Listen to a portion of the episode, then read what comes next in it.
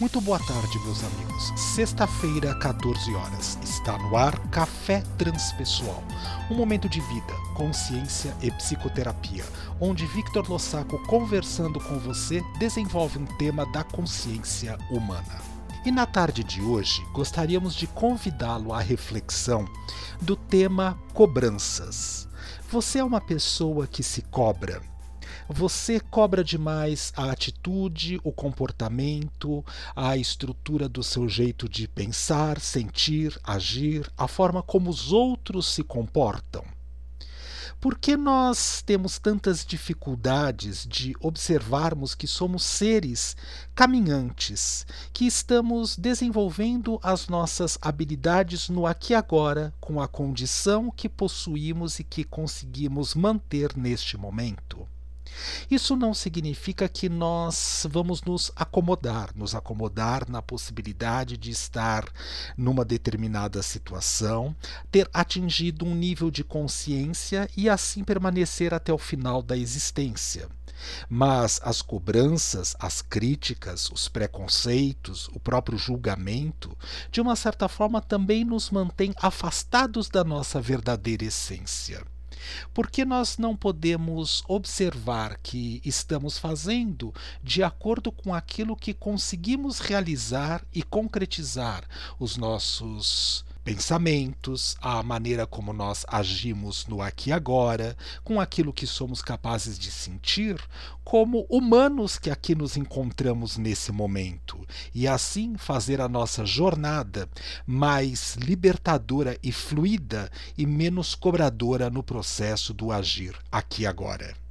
Se pensarmos no termo cobrar, significa que já está embutido nesta possibilidade, neste verbo, a estrutura de sermos devedores. Do que é que nós estamos tão devedores assim?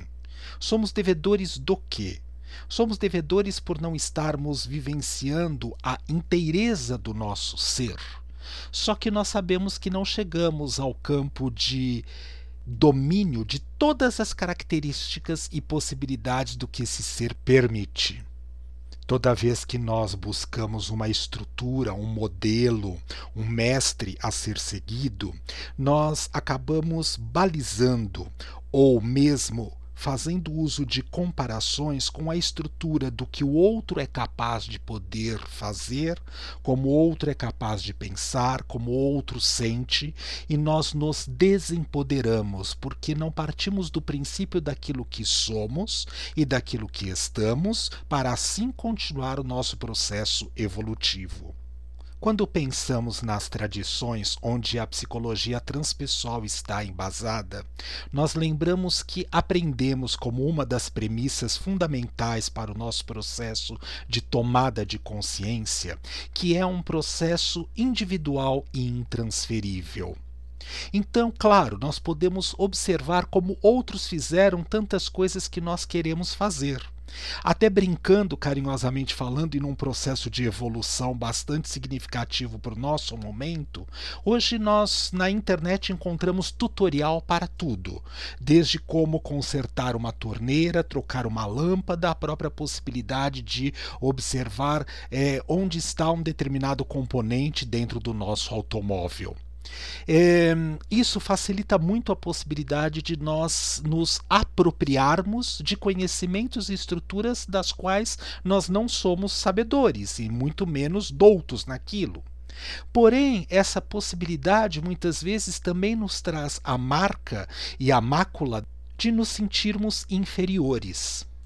Porque, egóica e ególatramente falando, já que um dos corpos que compõem a nossa estrutura, o nosso corpo mental, é o ego, onde estão aí registradas todas as possibilidades de nos mantermos resistentes ao processo de encontro da, uh, da nossa verdadeira essência, daquilo que Jung, carinhosamente falando, chamava de self, ou mesmo também na chance de nos a termos a possibilidade de resistir ao processo do próprio crescimento, da tomada de consciência mais sutil e pura que possa habitar o nosso ser. Mas quando a resistência acontece, ela está a serviço de alguma coisa, na tentativa de nos manter, carinhosamente falando, seguros e vivos com a estrutura psíquica e o estado de consciência que ainda somos capazes de poder transitar mais frequentemente falando o nosso dia a dia, hora a hora, minuto a minuto. Como nós lembramos um outro princípio básico da própria psicologia transpessoal, a evolução não dá salto quântico. Cada um de nós, no estado de consciência que se encontra aqui agora, é capaz de poder perceber, mesmo que vislumbres de estados mais sutilizados e ampliados da manifestação da consciência, para que possamos ser tocados por nós mesmos, pelo nosso self, pela consciência mais profunda que habita o nosso ser, a possibilidade de não nos mantermos ou para que não permaneçamos é, estagnados e façamos o caminho evolutivo da nossa jornada, tomada de consciência em processos cada vez mais amplos e mais sutilizados. Porque nesta inteireza, nesta totalidade do ser que assim teremos condições de poder habitar e transitar, conseguimos ser mais complexos e muito mais íntegros em todas as nossas formas de interação do nosso sentir, o nosso pensar e o nosso agir. Mas de novo caímos na possibilidade da cobrança. Cobrar, cobrar, cobrar. Sentir-se devedor.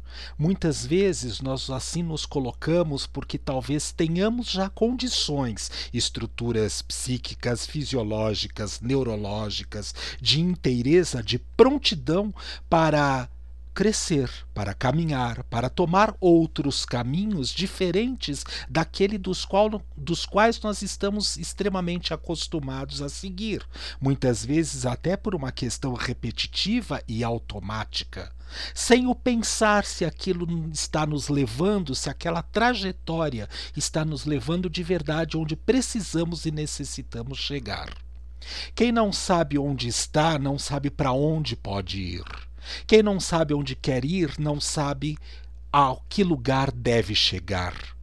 Quando nós assim observamos esta verdadeira chance de analogia com o aspecto de ser e estar aqui agora, nós temos a oportunidade de lembrarmos que somos consciências que estão buscando a pureza do seu ser através de experiências humanas, como aqui nos encontramos nesse momento, onde o ego muitas vezes nos convida às ilusões, aos efeitos ditos pelas teorias hinduístas como Maya, uma visão enganada, enganosa a respeito da própria realidade ou disfarçada porque talvez a verdade pura e em essência não possa ainda se manifestar, porque estamos tão arraigados às nossas estruturas ególatras e egóicas que não temos condições de enxergar a consciência pura como ela assim é e está. Muitas vezes ficamos aterrorizados pelos acontecimentos e as informações dos mesmos, das quais chegam aos nossos olhos e aos nossos ouvidos. Mas não refletimos a respeito de que outras possibilidades nós temos para lidar com a dificuldade que está se apresentando. Podemos assim nos sentir paralisados não encorajados, trabalhando a nossa força do sentir e do pensar, associado ao core, associado à essência mais profunda que habita nosso ser, para que possamos assim ir na fluidez da manifestação do self, na condição de consciência que aqui habitamos, levando em consideração que ainda somos dotados de corpos egóicos bastante terrosos e significativos. Também, muitas vezes, porque encontramos um mestre, um guru, um sábio, uma casa religiosa que nos coloca na possibilidade de fazer o religare, que pelo menos deveria ter esta proposta de nos facultar, facilitar o religare com a nossa verdadeira essência individual Assim nós teríamos, na verdade, a verdadeira condição de poder caminhar sentindo aquilo que somos em essência pura e verdadeira e não aquilo que os outros determinam e acham que é o melhor para cada um de nós. Quando nós entregamos o nosso processo de caminhada na mão de outrem, com certeza nós nos desempoderamos e fazemos com que a nossa energia de vida flua, consiga vazar de forma extremamente exagerada ou com menos quantidade necessária para a atuação, que nós deveríamos colocar na prática, em detrimento do que o outro é capaz de poder nos dizer que é melhor, o que o outro é capaz de poder imaginar que seja o caminho mais adequado para que possamos assim seguir.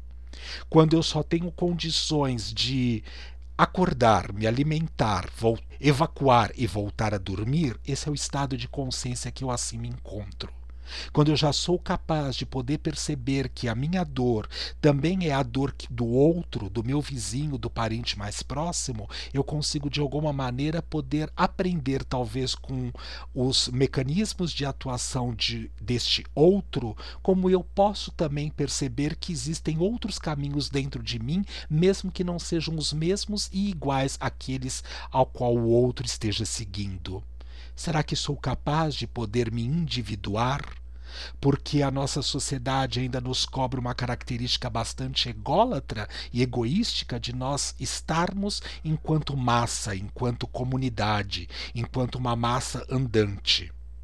Há um tempo atrás, quando eu ia a Niterói, uma cidade do litorânea, mas já interiorana, na verdade, do estado do Rio de Janeiro, fazendo a travessia de barca da cidade do Rio de Janeiro para a cidade de Niterói em horários especificamente mais conturbados porque saídas de universidades de trabalhos, eu olhava aquele povo todo se aglomerando na frente da porteira para poder ser liberada para adentrar as barcas e eu lembrava daquela música Eu, eu, vida de gado, povo marcado, oh, povo feliz, porque dava exatamente essa impressão que a hora que aquela porteira se abria, as pessoas, como uma multidão e uma massa andante, sem individuação, todos de uma certa forma caminhavam na mesma direção.